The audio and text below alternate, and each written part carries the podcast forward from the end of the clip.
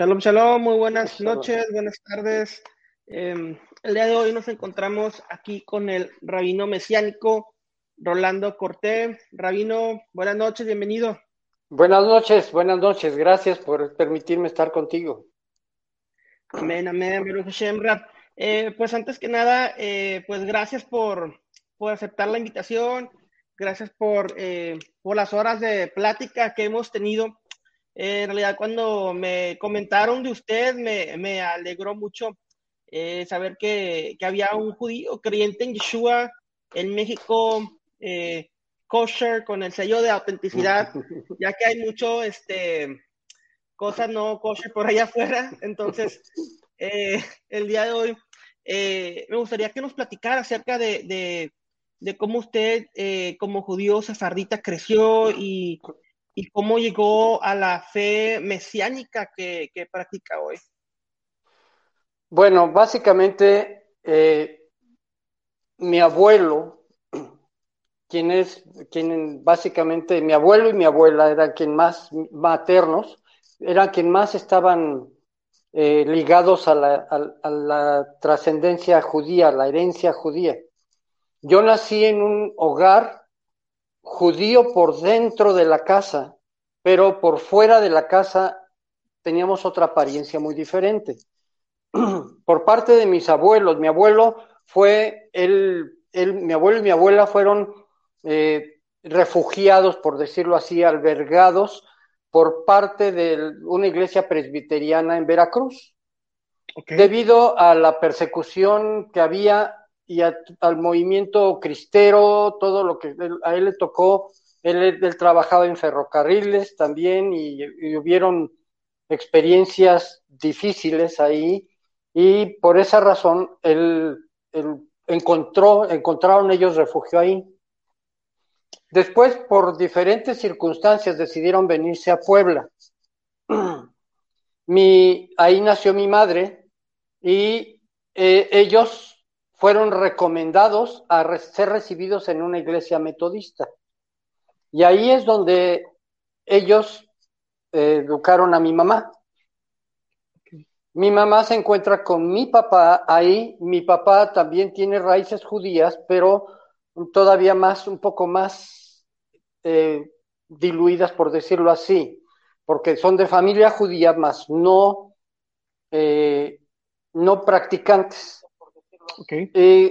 Yo nazco y al octavo día me, circuncidan como, como se hace en la tradición. De hecho, este, cuando, cuando fuimos nosotros, cuando yo nací, yo nací creciendo en un ambiente en el que dentro de la casa se respetaba Shabbat, se respetaba principalmente por parte de mis abuelos, se respetaba Shabbat, se respetaban algunas cosas del calendario, lo que se podía guardar del calendario, eh, las fiestas y algunos días memorables especiales. Y yo veía mucha expectativa de parte de mi mamá, por ejemplo, hacia todo lo que pasaba en Israel. Todas las situaciones que habían, eh, cuando estaba la situación de, la, de las tensiones con los con los países circunvecinos, etcétera, todo eso, lo, lo, lo, yo lo veía que mi mamá estaba siempre muy, muy al pendiente. Pero yo crezco en un ambiente metodista, eh, con una forma de vida muy secular, por decirlo así, con ciertas enseñanzas bíblicas, porque en la iglesia metodista enseñan Biblia, pero a su manera. Claro y este y eh, conservando ciertas formas de cultura en, en, la, en la forma de vida judaica interna en la casa. ¿Qué es esa forma de vida? Pues buscando la alimentación, mi, abuela principalmente era muy estricta en cuanto a qué tipo de alimentación teníamos que llevar. Eh, vivíamos eh, guardando los días como debían de, guardarse, de preferencia el Shabbat, que, es el básico, era parte de nuestra, de nuestra forma de, de vivir. Y pues este, por el exterior, yo crecía entre compañeros de la escuela, también de todas maneras era yo el raro, porque era yo el protestante en medio de católicos. Entonces, crezco yo ahí en ese ambiente y pues mi mamá era activa en la iglesia metodista, muy activa. Ellos ya participaban en, actividades de alcance de evangelismo adentro de la misma iglesia metodista y colaboraban con lo que podían adentro de, esa, de la institución. Eh, pues yo crecí en ese mismo ambiente y cuando mi mamá estaba a cargo del kinder, del jardín de niños de la escuela dominical de la metodista, y ahí conozco a mi esposa. Ok, ok. a los cinco años de edad eh, la conozco, resulta que, pues, eh, estoy seguro que Hashem tenía que ver ahí, porque ella también de familia judía, este, y, allá dentro de la metodista. Wow. ¿Nos conocemos? Sí. Entonces, una pregunta, entonces, un comentario. Entonces, usted, básicamente lo que vivían sus antepasados en Europa, eh, como judíos, como judíos sefarditas, eh, que practicaban el judaísmo en su casa, pero afuera externamente eran eh, cristianos, antes católicos, pero usted vivió algo muy similar aquí eh, en México como judío. En, dentro de su hogar era practicaba el judaísmo y afuera aparentaba eh, o, era protestante. Exacto. Sí, exteriormente la, la, apariencia y, y, de hecho el trato con toda la gente. Había una relación incluso con los, con los pastores y, y las estructuras eclesiásticas e institucionales de la Iglesia Metodista, con las cuales tenemos mucho afecto, mucho cariño por, por el trato y porque nos albergaron con los brazos abiertos. Mm, eh, cuando, bueno, le digo que conocía a, este, a mi esposa a los cinco años, este, no sabía yo que iba a ser mi esposa. Yo llegué a decirle en alguna ocasión, me voy a casar contigo, y me pegaba con su bolsa. con la Biblia, con la Biblia sí, sí. Y este, eh, e, era una relación, pues, porque sus papás se llevaban con mis papás, y este, y yo le amarraba las trenzas a la silla cuando estábamos sentados en el kinder, cosas así, de este tipo.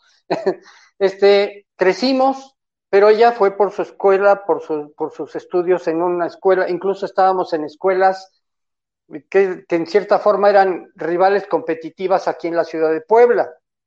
Ella estaba en el centro escolar, una institución muy grande, muy prestigiosa en, Puebla, y yo estaba en la normal, en el Instituto Normal, que es otra institución también prestigiosa y también grande, y competían ellos hasta en los desfiles de a ver quién tenía mejor, mejor este contingente en el desfile, situaciones de esa naturaleza.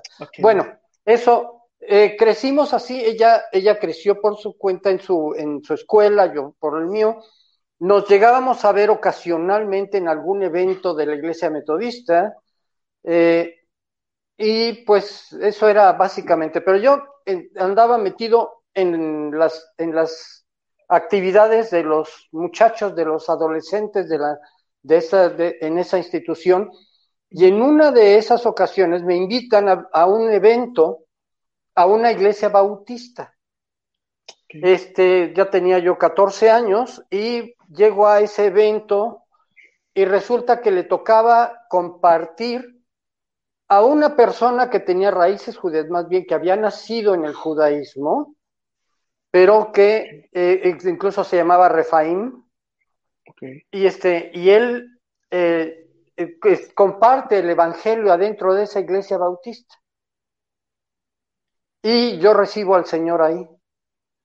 O sea, en ese momento yo recibo al, Mesías Yeshua como mi Salvador, como mi Rey, como mi Señor.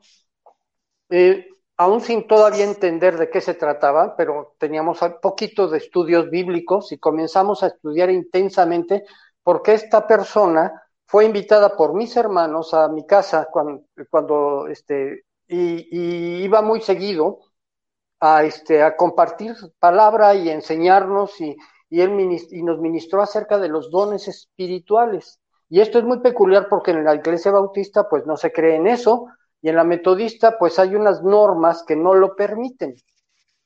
Entonces comenzamos a experimentar sobre el Espíritu Santo durante ese tiempo.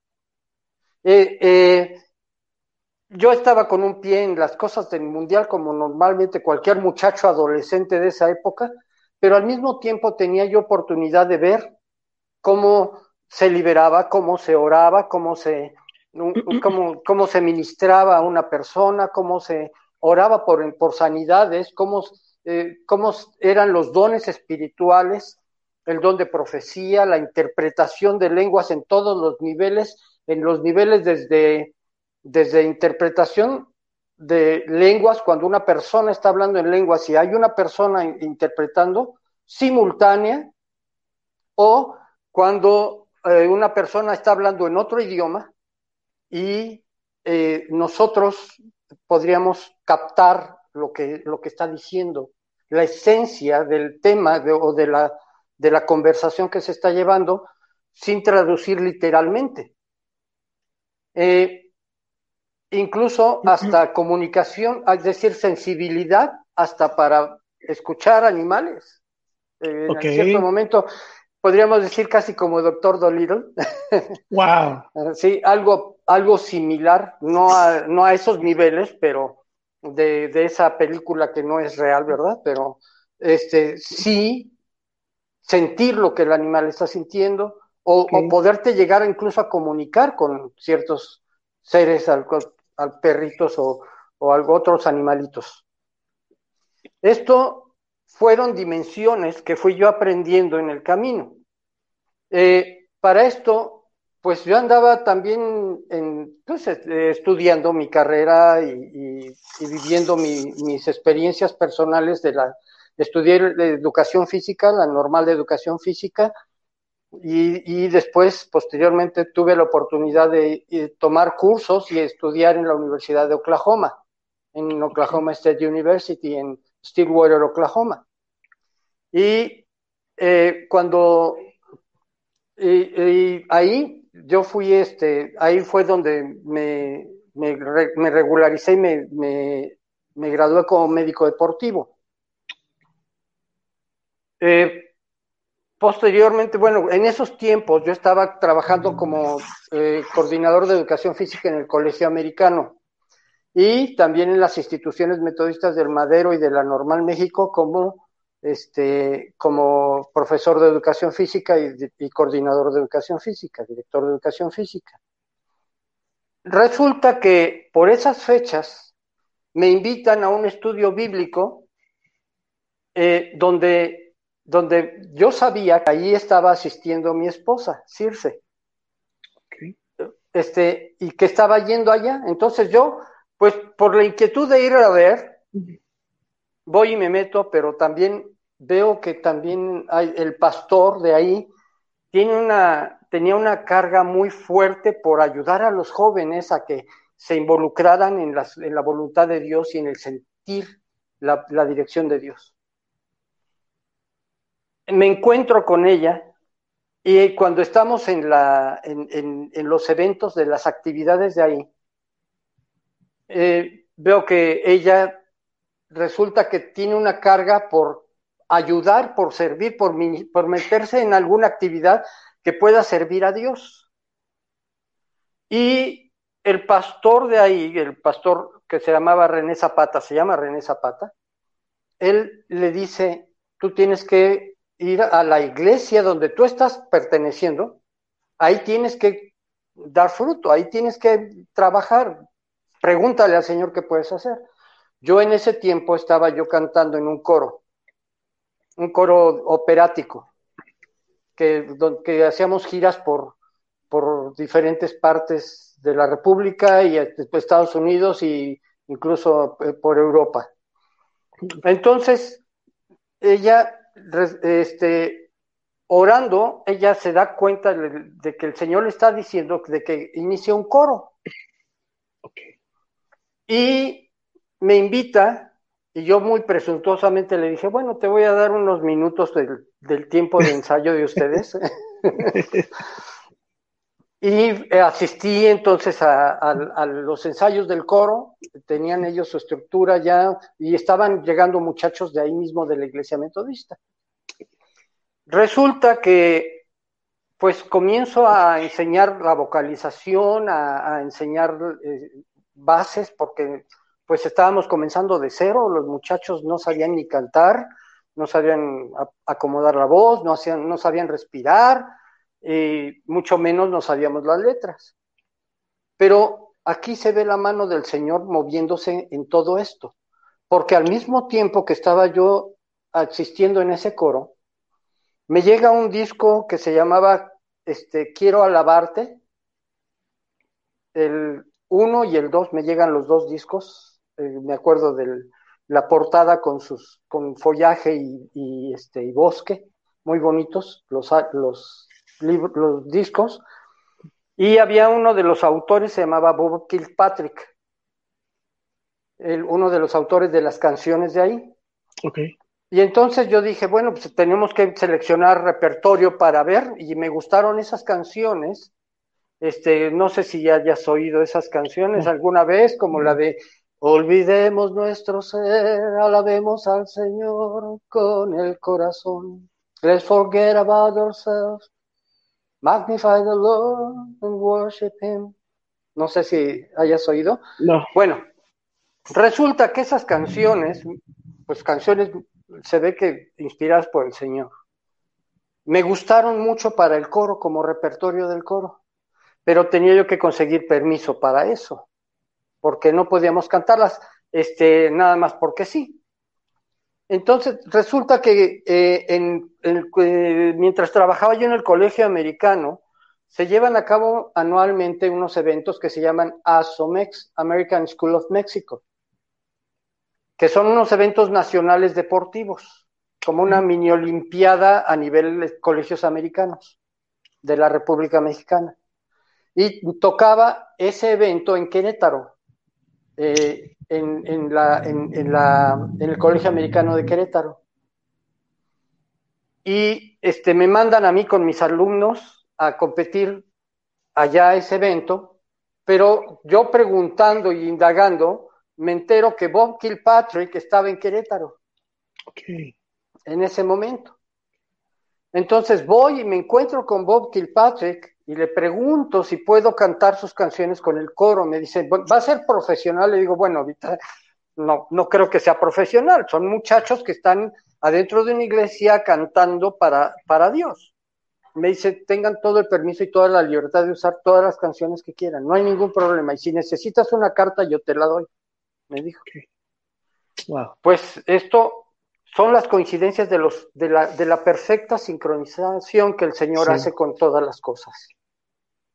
Y así te podría platicar miles de circunstancias que el Señor ha hecho a través de nuestras vidas, este, incluso con nuestra boda y muchos eh, aspectos similares. Pero resulta que pues comenzamos el coro y este el Señor me jala las orejas y me dice, te vas a meter de tiempo completo al coro. O sea, vas a, vas a dedicarte a este coro y vas a renunciar al coro en el que estás. En el que estaba yo me pagaban. Es más, me pagaban por el viaje, por viajar. Y, me da, y por cantar me, daban viáticos y todos los gastos. Y este, yo me sentía feliz porque pues, era, me realizaba ahí, ¿no? Pero también por esas fechas también el Señor me abre las puertas para que yo estudie con Ramón Noble Olivares, uno de los, de los más importantes compositores de música para coros en la República Mexicana y era director de Bellas Artes él. Me, me, mandan a un curso con él a, este, a estudiar para director de coros. Y pues yo dije, bueno, seguramente no es para el coro en el que estoy cantando profesionalmente, sino para este coro. Entonces, eh, el Señor, en breves, para no alargar muchísimo los datos, en breves este, palabras es, mm, eh, el Señor me sana de cáncer por esas fechas. Ya estaba yo este, comenzando a tener un, noviazgo con mi esposa y viajábamos con ese corito, con ese corito, bueno, no era un corito, era un coro. Llenábamos un camión con los muchachos que seleccionábamos. Eran, este, teníamos que seleccionar 45 que eran los que cabían en un autobús. Pero llegaron a ser 170 muchachos. Y esto ya causaba conmoción adentro de la misma iglesia metodista. Porque pues en las actividades normales y, las actividades regulares de esa iglesia no se llegaban a juntar gran número de muchachos.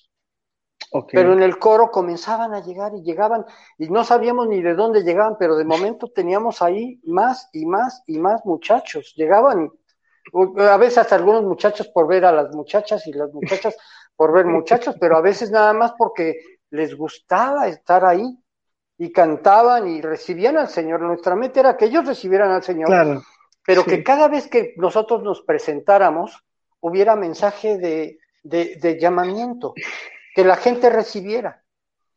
En una de esas ocasiones vamos a una iglesia presbiteriana precisamente ahí por Orizaba, Veracruz, que nos invitan a cantar y se manifiesta el Espíritu Santo en medio de los muchachos cuando estamos orando para prepararnos para cantar.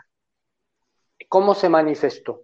Comienzan unos muchachos a orar en lenguas sin que nadie les dijera nada, sin que nadie les enseñara nada, y comienzan otros a, ser liberados en el sentido de que comienzan a sentir la presencia de Dios y comienzan a llorar, se quebrantan y, y, comienza a haber una situación ahí de manifestaciones del Espíritu Santo en el sentido de lenguas y muchos de los muchachos que estaban ahí en el coro comenzaron a, a, hablar en, esas lenguas.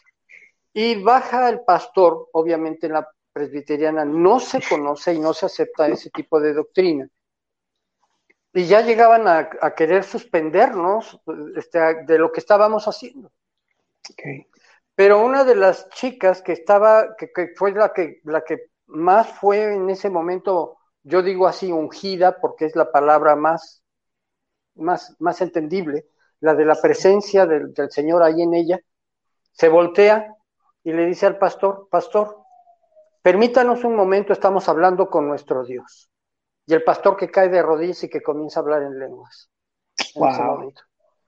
Entonces, este, pues para todos fue un impacto. Sí, yo, yo, lo, yo lo había experimentado, pero no en el coro, sino en mi vida personal con mis hermanos, con unos amigos y etcétera. Resulta que eh, el pastor dice, no, ya tienen ustedes el micrófono, hagan lo que quieran cuando, cuando suban al, a la nave mayor, a la nave principal, estábamos en el auditorio abajo. Pues subimos hicimos llamamiento y hacíamos llamamiento y la gente pasaba. Y volvíamos a hacer llamamiento y volvía a pasar más gente. Y volvíamos a hacer llamamiento y volvía a pasar más gente. Cantábamos dos o tres para ministrar y para cantar por, por la presencia de Dios. Y volvíamos a hacer llamamiento y volvía a pasar más gente. Entonces fue una, fue una experiencia muy fuerte para todos los muchachos, que todos oriundos de la iglesia metodista.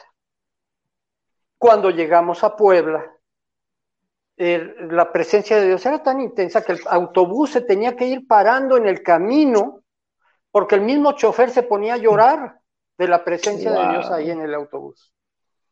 Entonces, cuando llegamos a, este, a Puebla, eh, al otro día llegan los papás al ensayo del coro. Llegan los papás de estos muchachos algunos a reclamarnos y otros a decirnos que qué estaba pasando, que necesitaban explicación.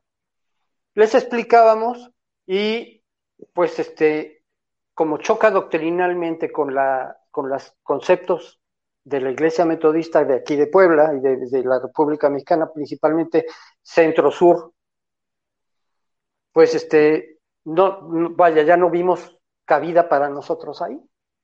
Estaba iniciando un grupo aquí en Puebla de un estudio bíblico en el que me dijeron, mira, este es como, como lo que hacen ustedes, como lo que están experimentando ustedes. Esto del, del, de los dones espirituales y el hablar en lenguas y estas cosas es, es lo que ustedes tienen. ¿Por qué no van ustedes a ese estudio? Y, este, y fuimos, había en un edificio en, eh, cerca del, no, bueno, en las orillas de Puebla, en, ese tiempo eran orillas de Puebla, había un edificio y en, ese edificio había un, en el cuarto piso, había un, un localito, es decir, un, un, área donde se estaban congregando un misionero que venía de Oaxaca, pero que era norteamericano, y este, y, y varios, varias personas que ya estaban asistiendo con él. Y llegamos ahí y resulta que pues fue creciendo este, este, este misionero se llama Jack Knowles. Y este y él fue él comenzó este movimiento comenzó a enseñarnos a enseñarnos sobre los dones espirituales con mayor profundidad a prepararnos en muchas cosas en muchos aspectos y invitaba predicadores de gran talla adentro de, esa, de ese grupo de, ese, de esa congregación que eran aproximadamente 200, 300 personas cuando nosotros comenzamos a asistir. Y este grupo recibió el nombre más adelante de Amistad de Puebla, cuya congregación ahorita es una de las congregaciones más grandes de Puebla y también está entre las grandes de la República Mexicana. Ahí nosotros crecimos, tuvimos oportunidad, fue ahí donde nos casamos. Jack Knowles presidió la, la, este, el, la boda, él nos casó. Y, este, y René Zapata, precisamente el, pastor anteriormente mencionado, él estuvo, eh, fue una boda tipo judío, lo más, lo más, pero sabes una cosa, una boda dentro de la iglesia metodista con el bautismo del Espíritu Santo. y con, con pasos de una boda judía. Wow. o sea, fue una mezcla un poco eh, recién casados, bueno, ya un poco más adelante, unos meses adelante, el Señor nos comienza a llamar. Y yo, y, y mi esposa era gerente regional del Banco del Atlántico, y, este, y también era subdelegada de CEPAFIN, y yo estaba, este, pues, con las tres este, coordinaciones de educación física, y el Señor nos dice que nos fuéramos a Estados Unidos. Le decimos, ¿a dónde nos vamos a ir? No tengo idea. La relación que había es que el coro en el que yo cantaba, este, ese coro iba dos o tres veces al año a, este, a Estados Unidos a convivir con las ciudades hermanas Pueblo, Puebla, Pueblo Colorado, Puebla, aquí en México. Y este, y pues eran los que yo conocía. Íbamos a Colorado y a Denver. bueno, a, Pueblo y a Denver, en el estado de Colorado. Entonces dije, bueno, ahí tengo contactos, vamos a ver. Unos, unas semanas antes de que nosotros ya habíamos renunciado a nuestro trabajo, ya estábamos preparándonos para salir a ese viaje. Unas semanas antes llega una una mujer sierva de Dios llamada Sandy Grant, quien es ahorita todavía una de las coordinadoras o, maestras de Cristo para las Naciones allá en Dallas, Texas, este, de, música, ella es de, alabanza. Ella nos este, eh, llegó a visitar a, a, a la congregación de Amistad de Puebla. Y nosotros le preguntamos, oye, queremos ir a Colorado, ¿Tú, tú, este, ¿qué podemos, a, dónde podemos ir a una congregación que sea como esta? Y ella dijo, este, mi papá tiene una congregación allá, pero te voy a recomendar otra congregación que es un poco más como esta, me dice, y es Redeemer Temple, allá en Denver, Colorado. Salimos, entonces, este, el, Señor nos dio la oportunidad de, de, prepararnos y salimos hacia allá. Llegamos a, primero a Pueblo, nos reciben unas familias cariñosísimas que nos querían muchísimo. Bueno, a mí me tenían en una estima muy especial porque me conocían como cantante y, embajador de Puebla para ellos por las ciudades hermanas. Eh, estuvimos conviviendo con ellos y luego este, podemos ir a, Denver y, y, tenemos la oportunidad de ir a, visitar a la congregación y el pastor de, ahí, Jerry Schoel, es el pastor que estaba allí en Redeemer Temple en, el centro, porque había, había dos Redeemer Temples en ese tiempo. Este, uno, de, uno con el pastor Lu Montecalvo y otro con el pastor Jerry Schoel y, y, el copastor Lu Apodaca. Este, perdón, Lloyd Apodaca. Y resulta que cuando estuvimos allá, este, fuimos al primer servicio, era un miércoles en la noche, yo recuerdo. Llegamos al servicio y, el, y el, pastor se voltea, nos ve y, cuando termina la plática, cuando ya termina el servicio, nos llama. Y le dije a mi esposa, ven, vamos a saludar al pastor. Y el pastor se acerca a nosotros y nos dice, yo sé que el Señor los trajo acá. Yo sé que el Señor tiene preparados para ustedes planes aquí. Por lo tanto, yo te pido que me digas cómo está la situación en la que están ahorita. Le dije, bueno, estamos con unos amigos. Me dice, pero esos amigos no son, no son de, no son creyentes. Le dije, no, son amigos del, del, del, del mundo, ¿no? Y me dice, no, necesitas ir, toma mi camioneta, te vas a pueblo, recoges tus maletas, tus cosas y te vienes acá y cuando regreses, este, vas a hacer, esto me lo dijo, bueno, me estoy brincando una cosa, necesito para el día siguiente, es decir, jueves por la mañana. Y ahí es cuando me da las llaves de la camioneta, de su camioneta, y me dice, vas a ir, esta es la ruta, aquí tienes para que compres tus hamburguesas, en el camino vas a parar acá, vas a cargar gasolina acá, vas a llegar a, recoger tus maletas, les dices a, a ellos que no se extrañen por lo que está pasando, les das mi tarjeta y les dices que se comuniquen conmigo para que no se para que no piensen mal.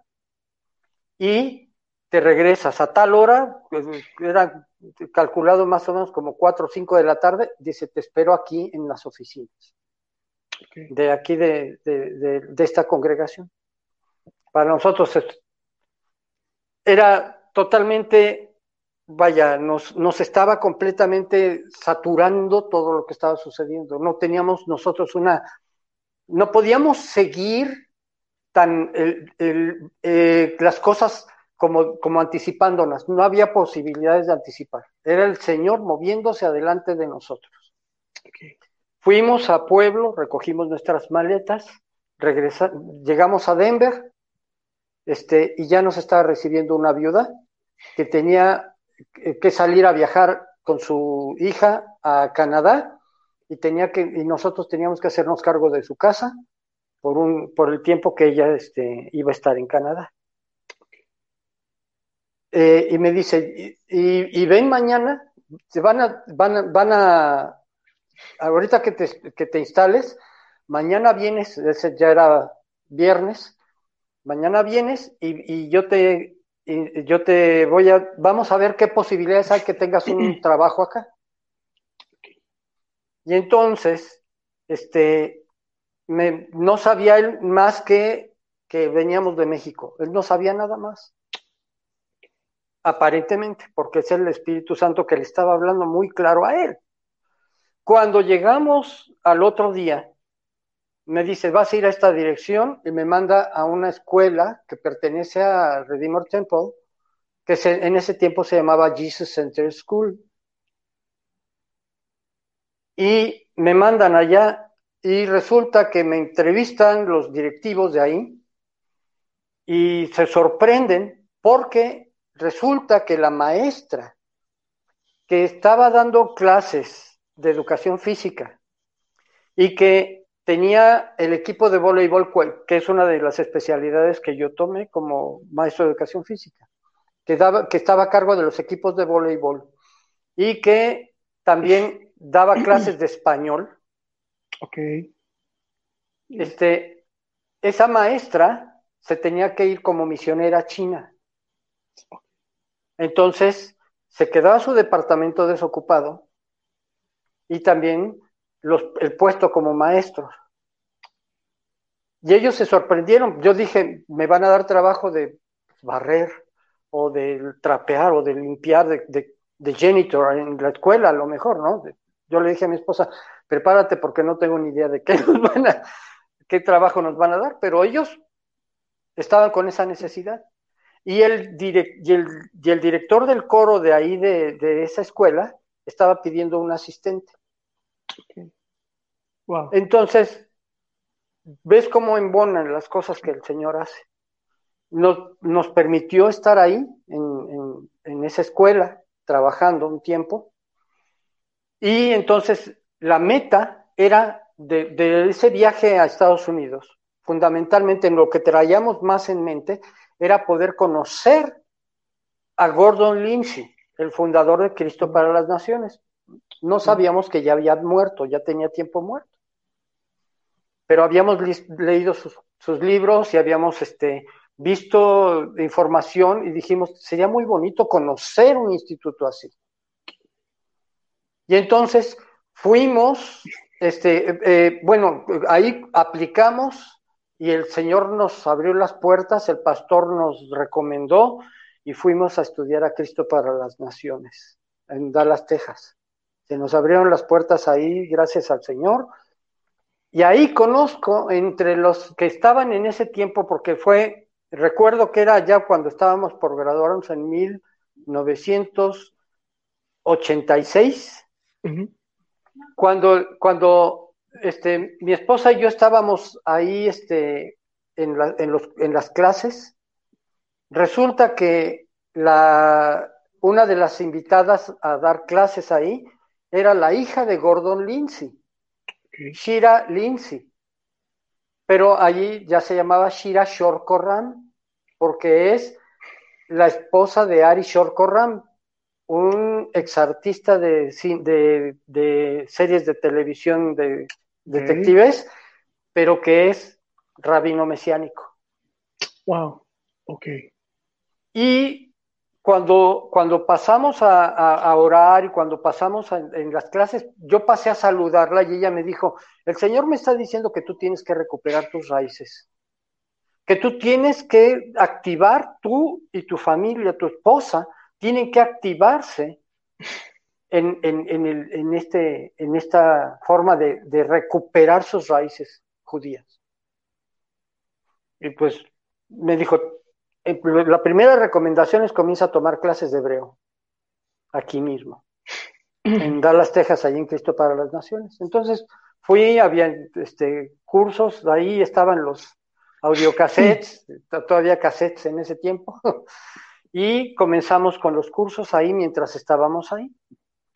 También conocimos a otros compañeros de, clases de nosotros que venían de, Malasia y ellos, eh, ellos fueron los, son los fundadores del movimiento de panderos y banderas a nivel global, por decirlo así, los, Yap, la familia Yap. Este, y eh, eh, bueno, en, inglés se llamaban Magret Yap y Michael Yap. En, en, su idioma eran Linchu Yap y no me acuerdo el otro nombre porque eran nombres raros. Pero hicimos buenas, buena relación con ellos también en ese tiempo. Ya el, Señor nos manda de regreso aquí a México. Eh, y regresamos a Amistad de Puebla estuvimos trabajando y ayudando ahí, pero también al mismo tiempo, por parte de Cristo para las Naciones, comenzábamos a, enseñar sobre alabanza, sobre danza, y esto con, esa relación con los YAP, eh, enseñando pandero, danza, banderas, etcétera, sobre la alabanza y adoración, que es la esencia de la relación del hombre con Dios.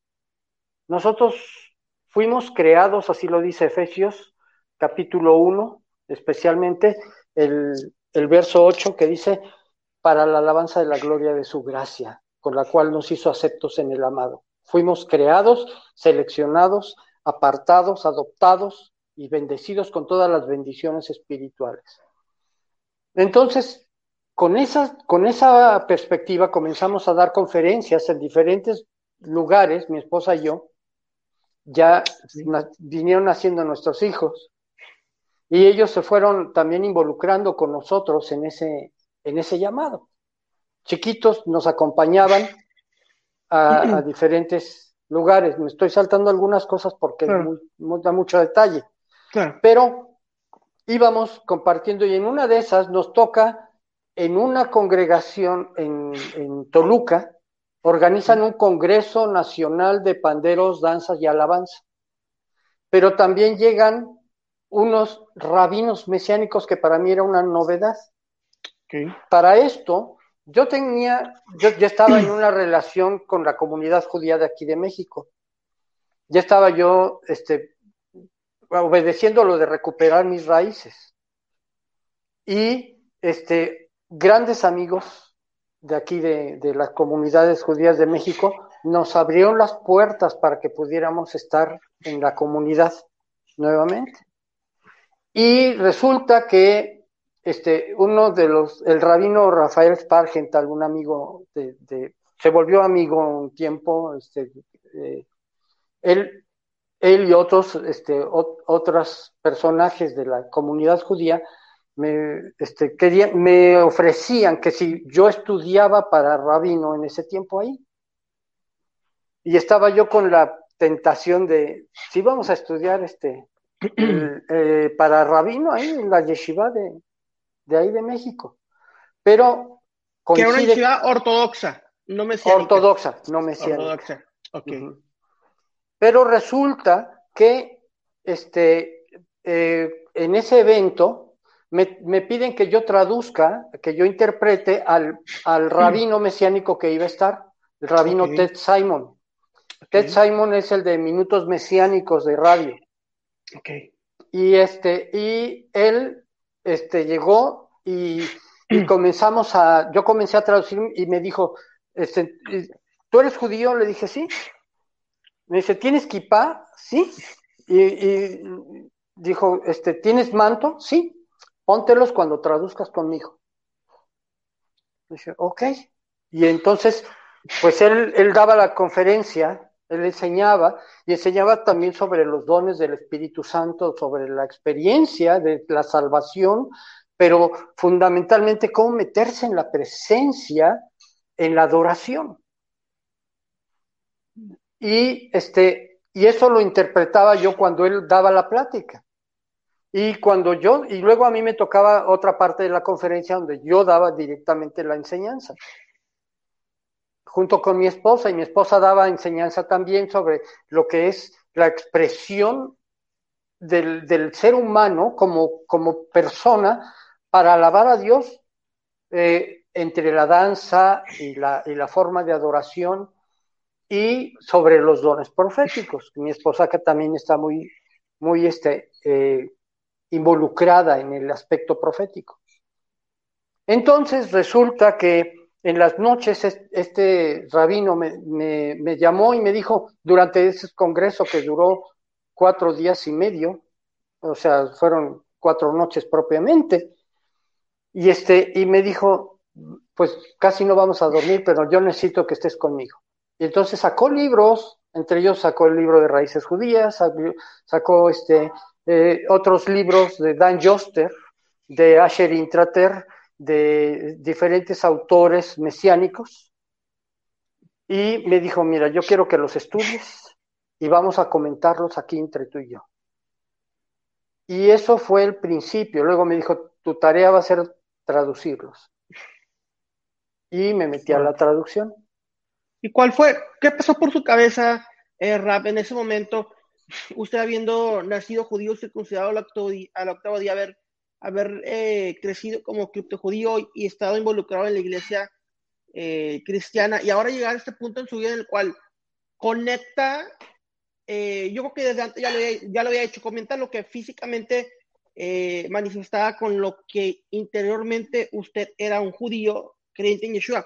¿O cómo fue ese punto de clic en el cual, tal vez no fue en ese momento, tal vez fue antes, pero en el cual dijo, ok, ya conecto todo, todo quien soy yo, mi esencia, mi, mi judaísmo con la fe en Yeshua. Hay una situación, por ejemplo, me pasaba con el deporte. Quiero explicarlo así para ver si puedo ilustrar la idea. Eh, yo soy un apasionado del buceo y la natación. Me gustan muchísimo. La natación y el buceo son, han sido parte de mi vida durante mucho tiempo. Y cuando estoy en el agua cuando estoy adentro del agua, siento que estoy como en donde yo quiero y donde yo debería de estar. Ok. ¿Sí? Nadar, bucear sumergirme en el agua y sentir los sonidos del, del agua, de, lo que se, escucha dentro, la, la sensación de la invasión del agua en tu cuerpo, es una experiencia de que, en la que dices, yo aquí, aquí me siento bien, aquí estoy a gusto, esto es lo que me gusta, lo que, lo que me hace sentir bien. Bueno, en el mismo sentido, cuando me meto en la presencia del Espíritu Santo, cuando, me, cuando, cuando el Señor nos, nos concede la oportunidad de experimentar esa presencia, que yo estoy seguro que ahorita está sintiéndose algo de eso, porque lo estoy sintiendo, pero esa presencia del Espíritu Santo, dices, aquí pertenezco, aquí estoy, yo soy parte de eso.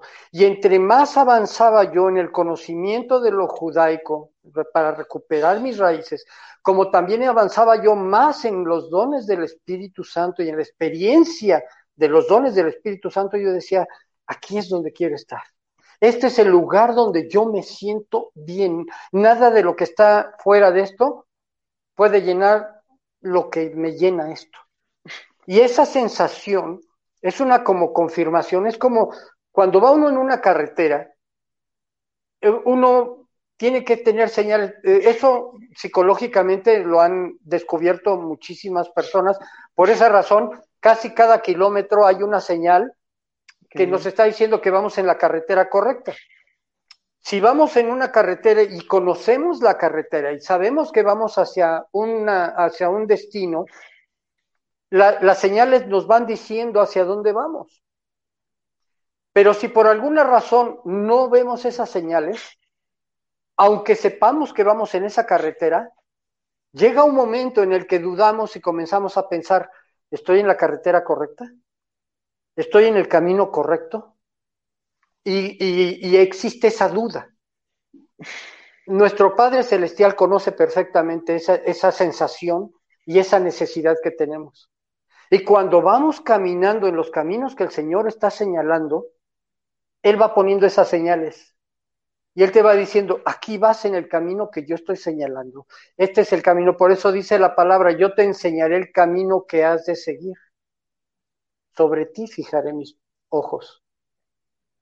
Entonces, cuando nosotros vamos caminando en esos caminos, sentimos que vamos en lo correcto. Es, un, es una confirmación continua. Y esa es la sensación que, nos, que, que yo experimento cuando voy caminando por esos caminos. Y la, la, sensación más intensa es cuando sabes que sabes que eres parte de ello, es decir, tu naturaleza se está completando con el Mesías Yeshua, con el Espíritu Santo, con la experiencia que tiene la iglesia cristiana en, esos aspectos, pero con, pero con la certeza de que eres parte de ese de Jerusalén la celestial, de esa nación santa, de ese pueblo escogido, de, que somos reinjertados y tenemos el mismo privilegio que los creyentes cristianos que tienen eh, eh, que han, sido injertados al olivo natural al momento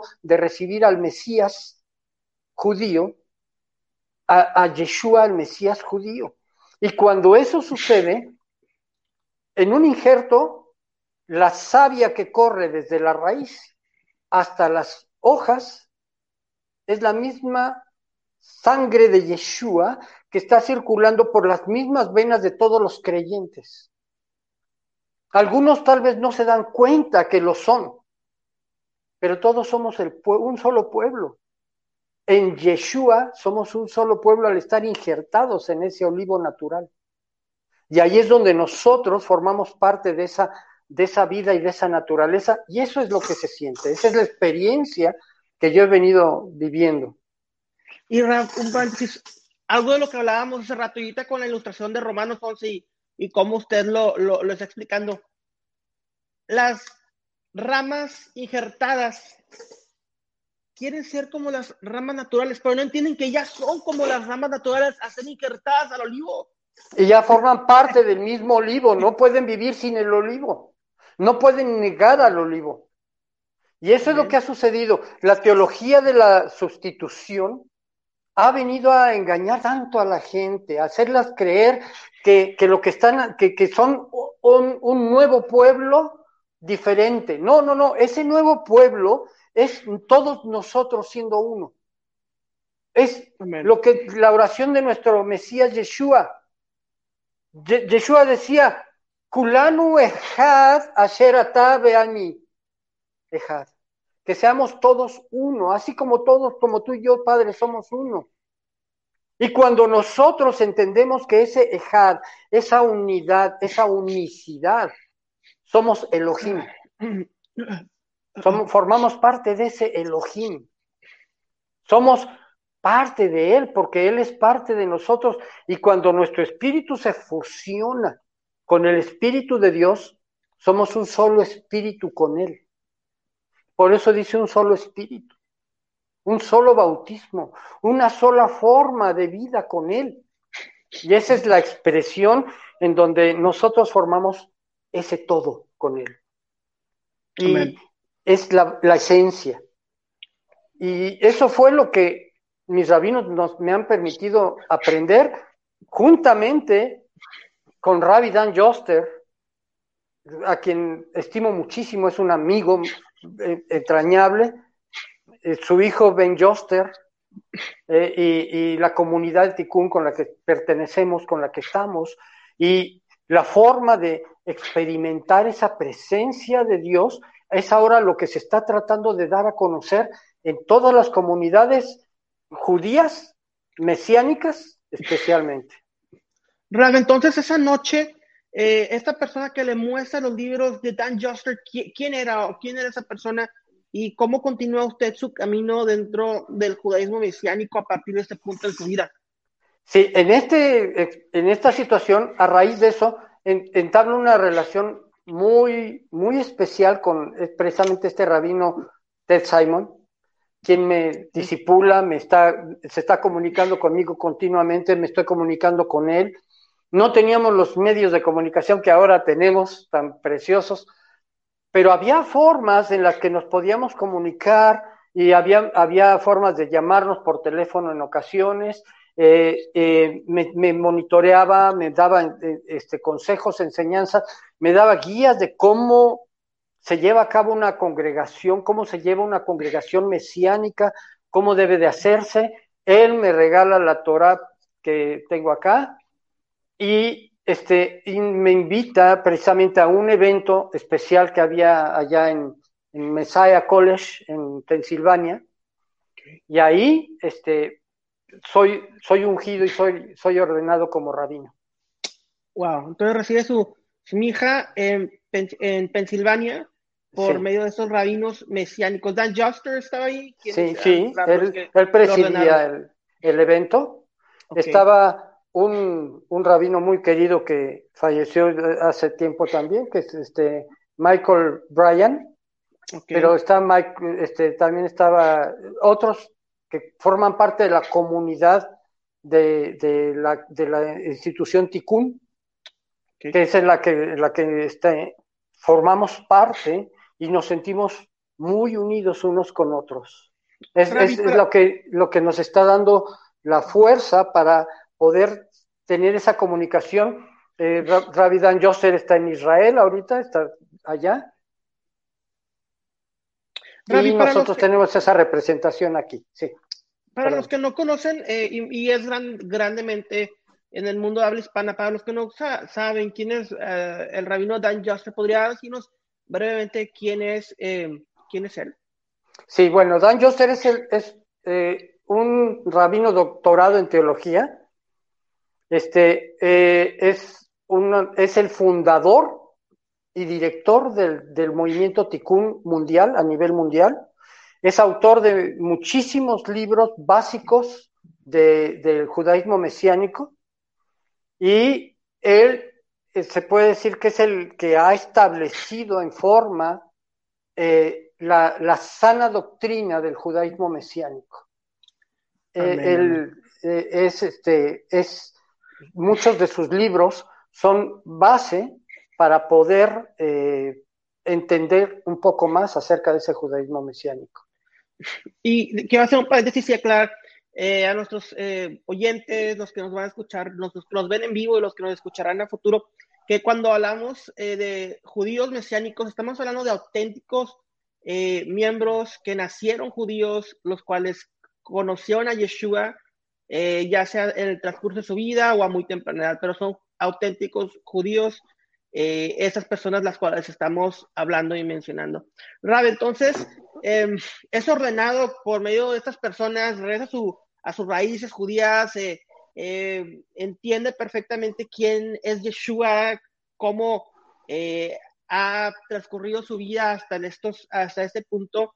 ¿Y qué sigue? ¿Qué, qué es lo que continúa haciendo usted? ¿Cómo, cómo tenemos a, a, a la sinagoga, el Shaddai? ¿Cómo, ¿Cómo sucedió todo esto? Bueno, eh, a raíz de eso, iniciamos precisamente la sinagoga El Shaddai aquí en Puebla.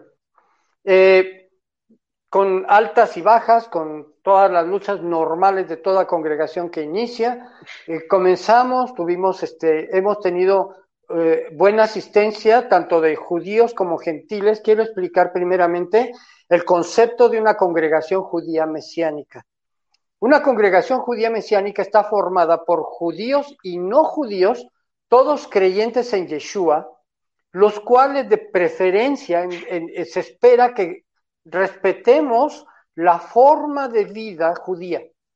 Es decir, el Shabbat, las fiestas de nuestro Dios, la forma más kosher posible de vivir, eh, digo la más kosher posible de vivir porque no siempre en, la comunidad o en la ciudad donde estamos podemos encontrar todo llevado a cabo con todo el ritual kosher, es decir, autorizado por la Biblia, es decir, la sana forma de vivir.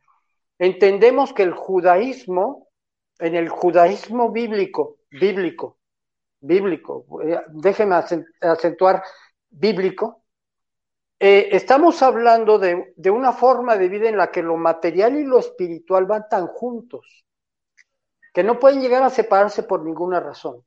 Las experiencias que vivimos físicamente están relacionadas directamente con los resultados que vamos a vivir espiritualmente. Eso no es, eso debería de ser algo entre todos los creyentes en Yeshua, en todos los creyentes en Jesucristo, en todos los creyentes que, que conocen la Biblia. ¿Por qué?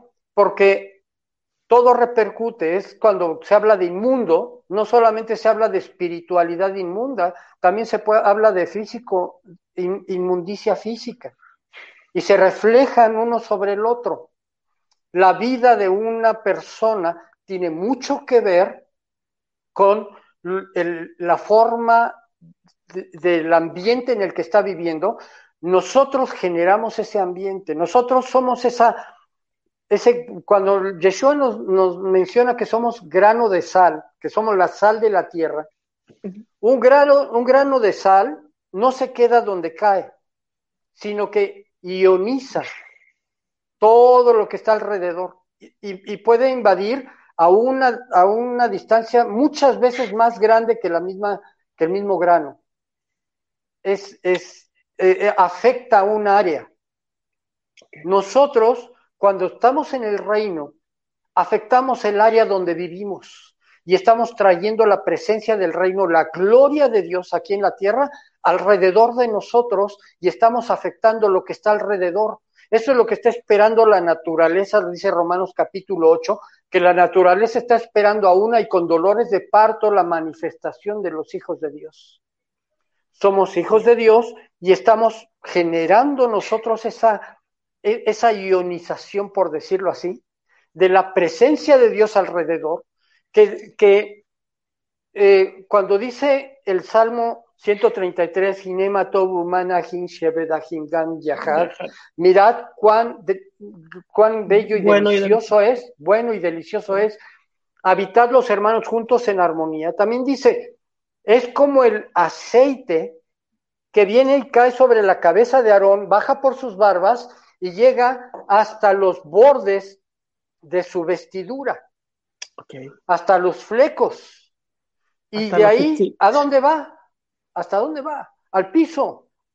Y unge el piso donde estamos presentes. Okay, okay. Entonces la presencia de Dios unge el lugar y una gota de aceite no se queda tampoco ahí, el aceite también se esparce y se extiende. Y esa es la gloria de Dios aquí en la tierra. Cuando nosotros permitimos que esa gloria de Dios se siga expandiendo, va a completarse la profecía de y la gloria del Señor cubrirá la tierra así como las aguas cubren la mar. Amén. Cuando nosotros permitimos que Dios pase a través de nosotros, va a llegar a afectar lo que ni siquiera nos damos cuenta que afecta. Tenemos una cantidad innumerable de testigos, dice Rabí Shaul, el apóstol Pablo. Por lo tanto, es muy importante que nosotros sepamos que para esos testigos, nosotros tenemos que decirles, hay un Dios vivo, hay un Mesías que ya cumplió las profecías y las promesas en su gran mayoría. Vienen promesas por cumplirse, pero mientras las que estamos experimentando son para cada uno de nosotros. Y esas, esa experiencia de vida es lo básico. Una comunidad judía mesiánica es creyentes en Yeshua que experimentamos y vivimos una vida conforme a la palabra de Dios. Podemos seguir algunas tradiciones que van de acuerdo a la palabra de Dios y que son tradiciones humanas, ¿sí? Como, eh, por ejemplo, la misma kippah, la, forma de llevar el Shabbat, el encender las velas de Shabbat, el, encender la, vela de Havdalah al terminar el Shabbat, el, orden, el ceder de, la, del, del ceder de Pesach, de Pesach, el orden de, la, de cómo celebrar la, la fiesta de la Pesach, son cosas, son tradiciones, sí, son humanas, pero están apegadas y están cercanas a la palabra y están respetando los principios fundamentales de Dios. Y esa es la forma de vida de una congregación, de una comunidad judía mesiánica, sin imposiciones, sin dogmas humanos, sin reglamentos en los cuales la gente se sienta más esclava que, libre. Claro. Eh, ¿Qué opina Rap o qué consejo le da a todas esas personas que buscan una congregación y se topan con una con una de tantas congregaciones que hay en Latinoamérica que no son dirigidas por judíos, que vemos que tienen una teología contraria a lo que nos expone el rabino Pablo. Básicamente yo la recomendación sería busquen a Dios y pregúntenle al Señor dónde congregarse, porque eso es un poco de falta de dirección del Espíritu Santo. ¿Qué pasa? Eh, dice Romanos 8:14, la cual yo les insisto a mis, a mis congregantes y les digo, casi casi en forma de broma, pero les digo, escríbanse en la palma de la mano con un pirógrafo con la hoja 2 y en la potencia 10. Pero es como broma porque no quiero que estén quemados ni marcados. Pero sí, dice Romanos 8:14, porque los que son guiados por el Espíritu de Dios, estos son hijos de Dios. Cuando aprendemos a escuchar la voz de Dios y a seguir las señales en la carretera que el Señor nos está trazando, nosotros podemos caminar en la voluntad perfecta de Dios. Si esa congregación está imponiendo yugos en los cuales se está condenando porque si estoy prendiendo la vela de la derecha o la de la izquierda, o porque si estoy usando un talit que no es el adecuado, o que, o que si mis tefilín son kosher o no son kosher, y ese tipo de cosas. Obligando a circuncidar. Obligando a las Cuidado con eso, porque nada es obligatorio. Nada más yo quisiera saber y que, y que pongan en las en las en, en, los comentarios, por favor, de esta de esta conferencia. Yo quisiera saber si existe alguna persona que conozcan que recibió a Yeshua como Mesías y fue obligado. Yo quisiera saber si existe alguno que al cual le pusieron tal vez un arma en la cabeza o un cuchillo en el cuello o, lo obligaron con alguna otra amenaza o lo presionaron queriéndolo obligar a recibir a Yeshua como su Señor. yo quisiera saber si hay, existe alguna persona que lo haya hecho, porque que yo sepa nunca. ¿Por qué? Porque esto es una situación voluntaria. Nosotros nos arrepentimos y renunciamos a nuestros pecados y nos restauramos con Dios. Hacemos esa teshuva. Cuando nosotros renunciamos a nuestro pecado, realmente hay un arrepentimiento, no remordimiento, un arrepentimiento y entonces nos restauramos con Dios. Y, y Yeshua es el camino para eso. Nadie nos obliga.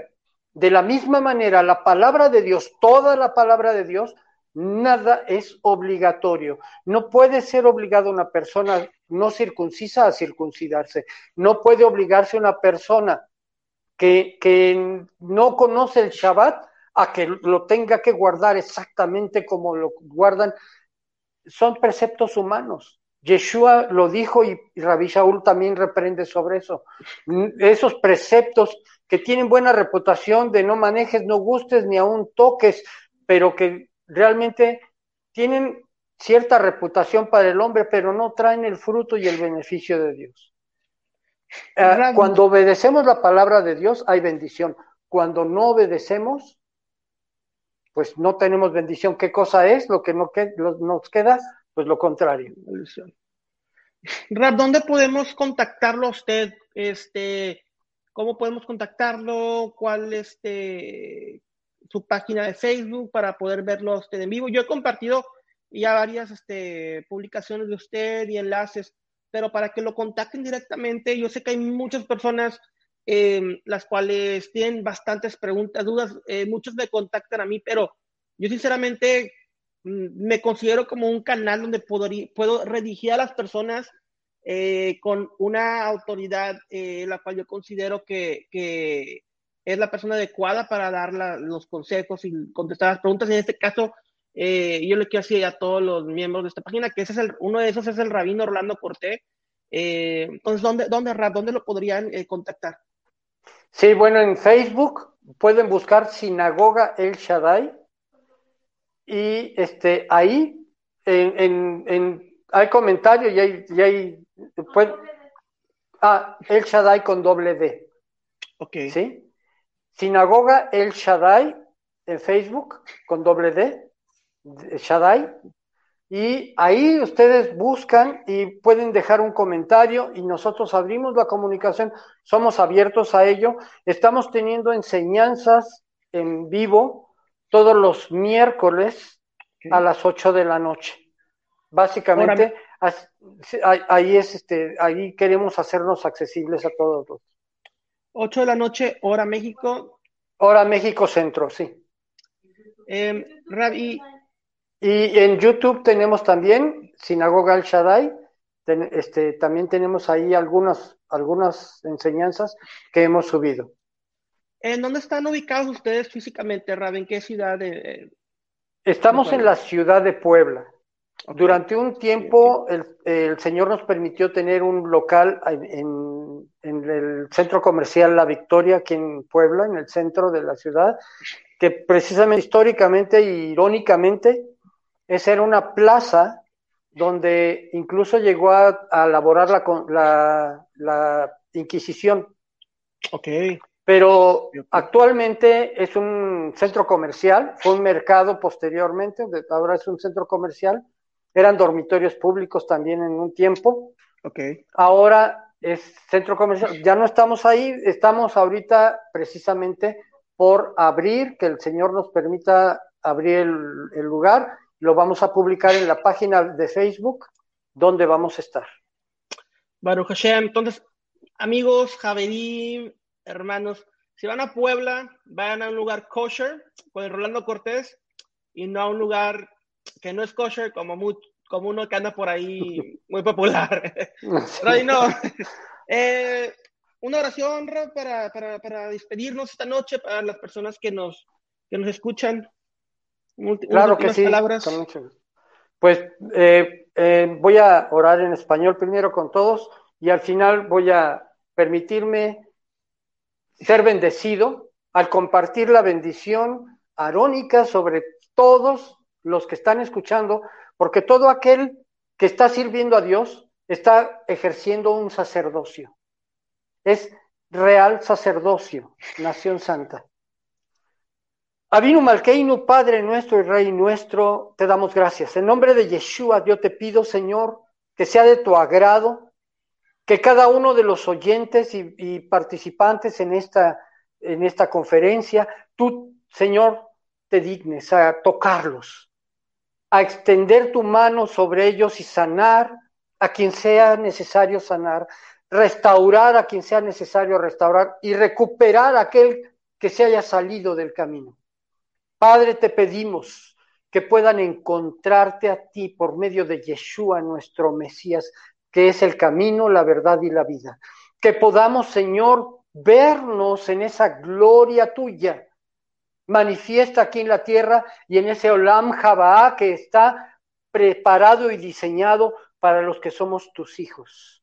Bendice, Señor, y abre, Señor, te pido las puertas para aquellas personas que necesitan ser guiadas por ti y necesitan encontrar esa dirección correcta que tú les quieres dar. Te lo pedimos en el poderoso nombre de Yeshua. Y ahora decimos, el Señor te bendiga y te guarde, el Señor haga resplandecer su rostro sobre ti, el Señor tenga de ti misericordia y donde quiera que vayas te acompañe su paz, en el nombre de Yeshua nuestro Mesías. Llevaré Donai Beismereja. Ya era Donai Panabaleja, Bijuneja. Isa Donai Panabaleja, vayase leja. Shalom. Beshem Yeshua Meshiheinu. Amén y amén. Amén. Rab, gracias por esta plática. Esperamos eh, hacer otros este, eh, videos en vivo en el futuro y estamos platicando. Un honor y de veras un gusto, de veras que siga la bendición de tu ministerio y de lo que tú estás haciendo con cada vez mayor intensidad con el poder de Dios en, su, en tu vida y en la vida de tu familia. Que el Señor te bendiga y gracias, gracias. Gracias, Rap. Shalom, shalom. Laila para todos.